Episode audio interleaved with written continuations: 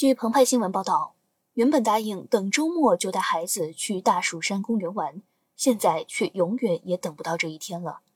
安徽合肥的姚女士向澎湃新闻反映称，自己十岁的孩子于十一月十二号从小区天台坠亡，家属要求物业承担责任，至今双方未达成一致。她认为，孩子坠亡与小区天台未上锁、采光板老化有关。此外，他们寻找孩子期间到物业查监控，物业称监控坏了。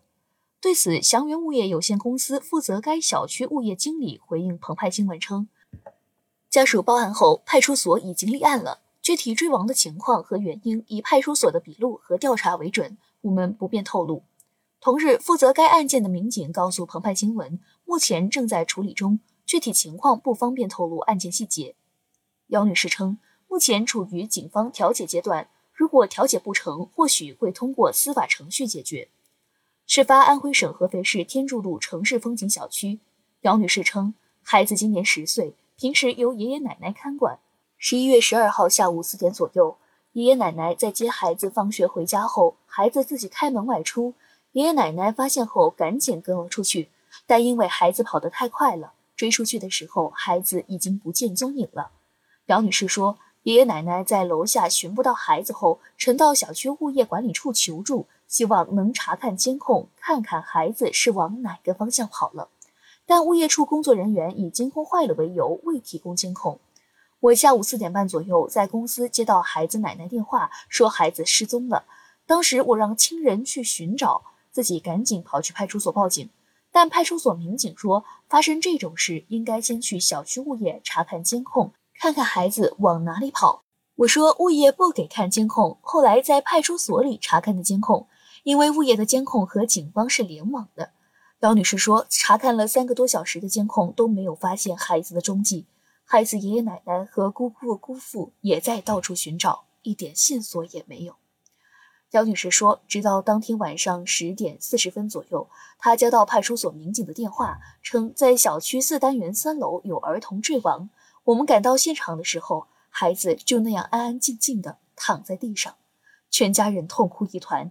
直到现在，我整个人都还是浑浑噩噩的。姚女士说，孩子被发现时已经没有了生命体征，也不知道是何时坠亡的。现在，孩子的爷爷奶奶每天早上还给孩子准备早餐，做好了才想起来孩子没了。孩子一直都是老人家在照顾。现在，两个快七十岁的老人每天都痛不欲生。杨女士称，经民警调查，孩子是由于误踏入十六楼天台的采光板，导致采光板破裂坠亡。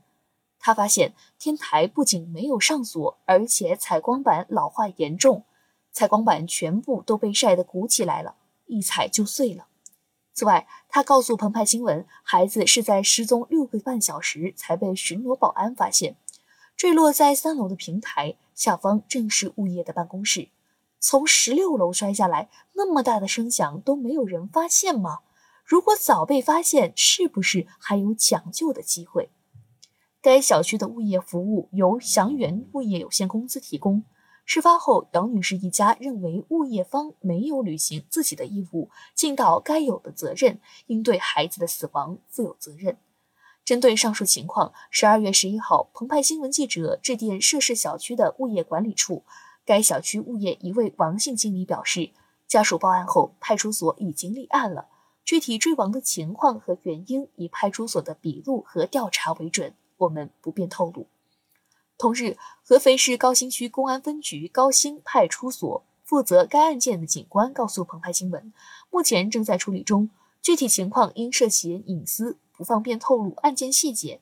姚女士称，目前警方处于调解阶段，如果调解不成，或许会通过司法程序解决。感谢收听羊城晚报广东头条，我是主播文静。